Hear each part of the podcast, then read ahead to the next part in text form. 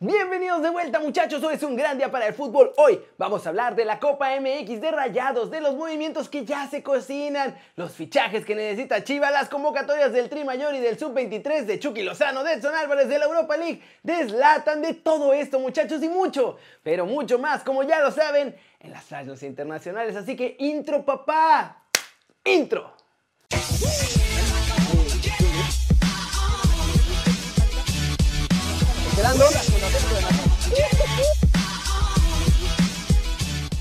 Arranquemos el video de hoy con el resumen de la gran final de la Copa MX porque Rayados es nuevo campeón y ahora son los reyes de todo. Y es que muchachos, anoche los Rayados lograron vencer a Cholos en la gran final de vuelta de la Copa MX que tardó en jugarse pues por todo el problema de que traemos encima con el cocobicho. Finalmente el partido se pudo jugar y el resultado final fue 1 a 1, un empate que le bastó a la pandilla para coronarse porque habían ganado en la ida 1-0.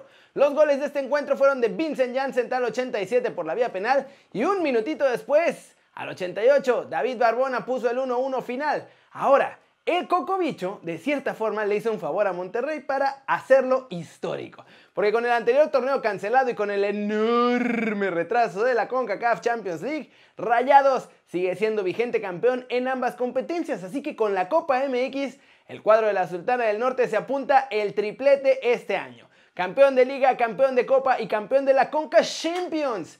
Tras levantar el trofeo, Antonio Mohamed dio un agradecimiento especial a los jugadores, pues dijo que sin ellos no puede conseguir nada y confesó que debe estar orgulloso de pertenecer a una organización como Rayados. ¿Cómo la ven? Rayados es el primer campeón del triplete desde 1997, cuando Cruz Azul lo consiguió. Y bueno, lo de la máquina no fue único porque además tienen dos. Ese del 97 que les cuento y antes en 1969. Ahora, gracias al Cocobicho, Rayados comparte este hito.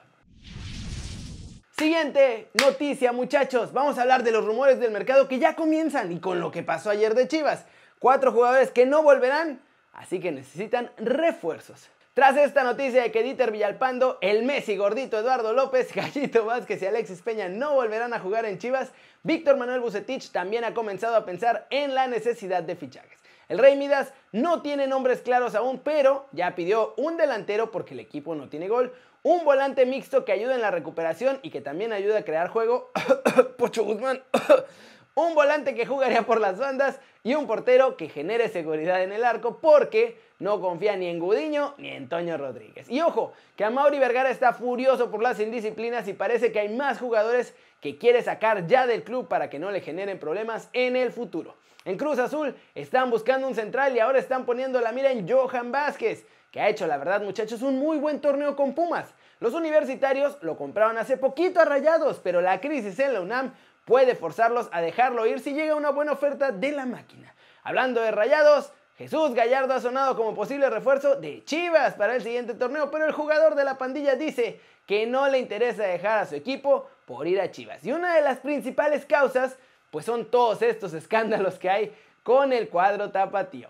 ¿Cómo la ven? Siguen comenzando ya los movimientos a cocinarse. Y bueno, ahora Chivas estaba buscando unas cosas hace unos días, pero ahora necesita diferentes jugadores pues porque ya cambió mucho la cosa con esas cuatro bajas. La cosa va a ser, ¿van a querer los jugadores ir a Chivas?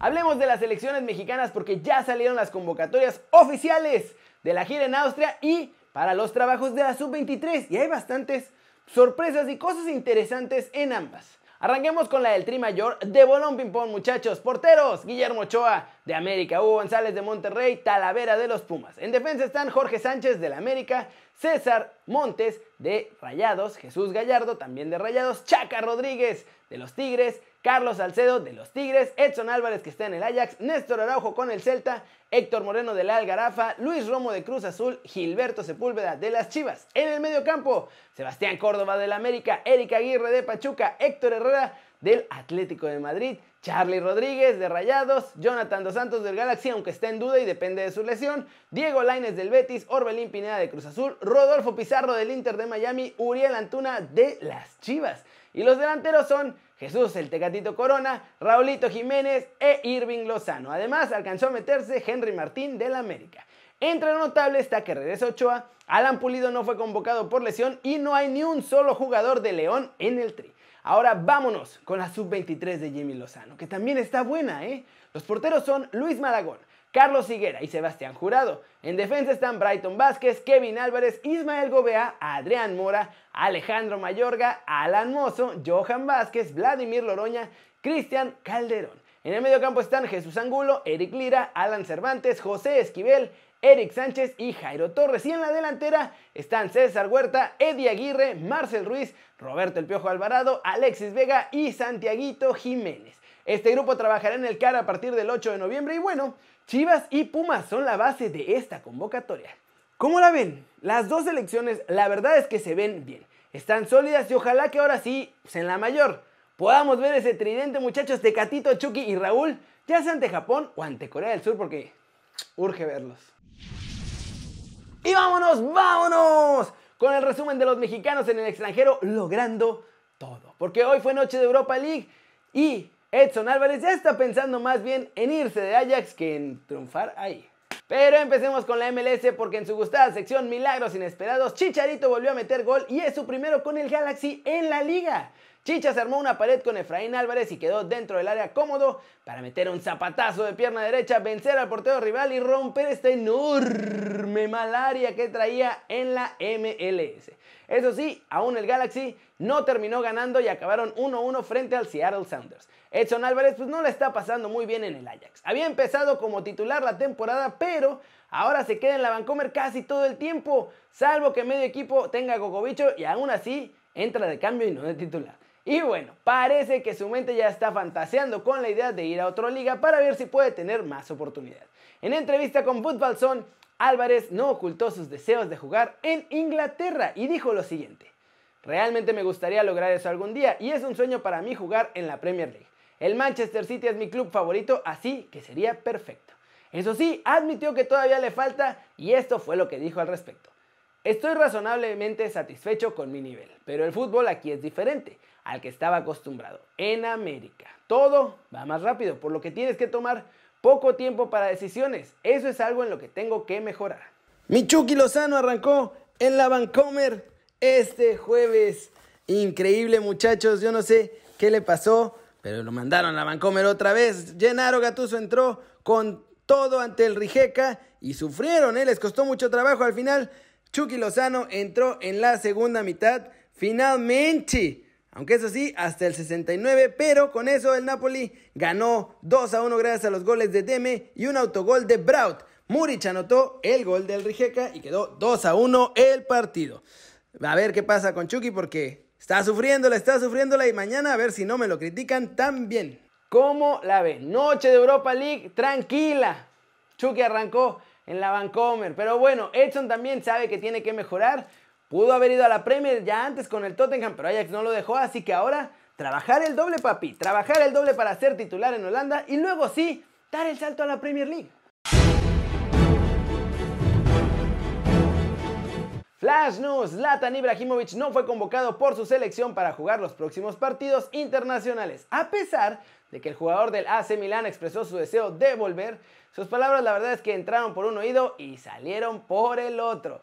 Thomas Tuchel, entrenador del PSG, aseguró que no tiene nada de miedo. A pesar de haber perdido ahora contra el RB Leipzig en la Champions, dice que no tiene nada de miedo de que lo vayan a echar.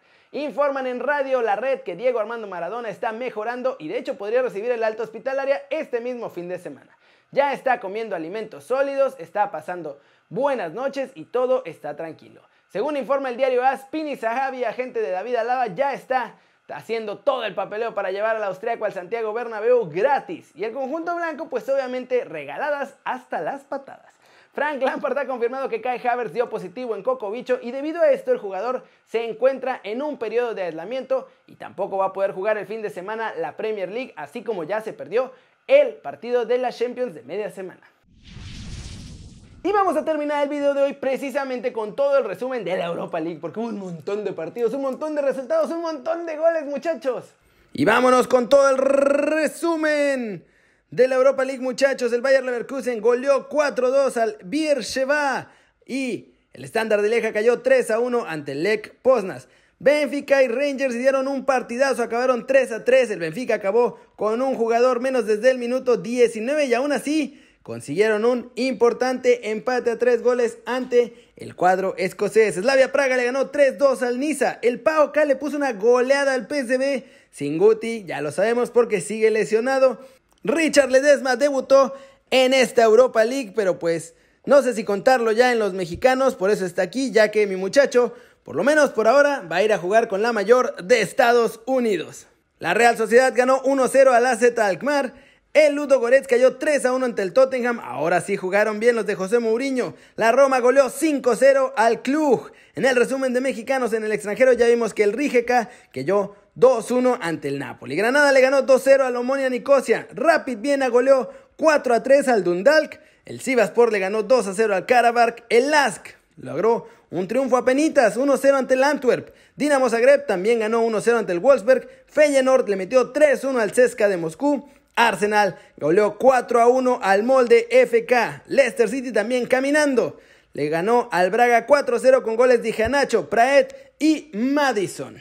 El Milan dio el resultado sorpresa, muchachos, a la decepción más bien de la jornada porque cayeron 3 a 0 ante el Lille de Pizzuto, que no está en la convocatoria, pero pues ahí juega o empezará a jugar por lo menos ya. Ya Sichi hizo hat-trick y con eso el Milan cayó 3-0, además en su casa. Young Boys también ganó 3-0 al Cesca de Sofía, Hoffenheim metió 5-0 al Slovan Liberec, el Estrella Roja le ganó 2-1 al Ghent, Sparta Praga le ganó 4-1 al Celtic, el AEK le ganó 4-1 al Sorja y el Villarreal, mientras grabo este video, le está ganando 1-0 al Maccabi Tel Aviv.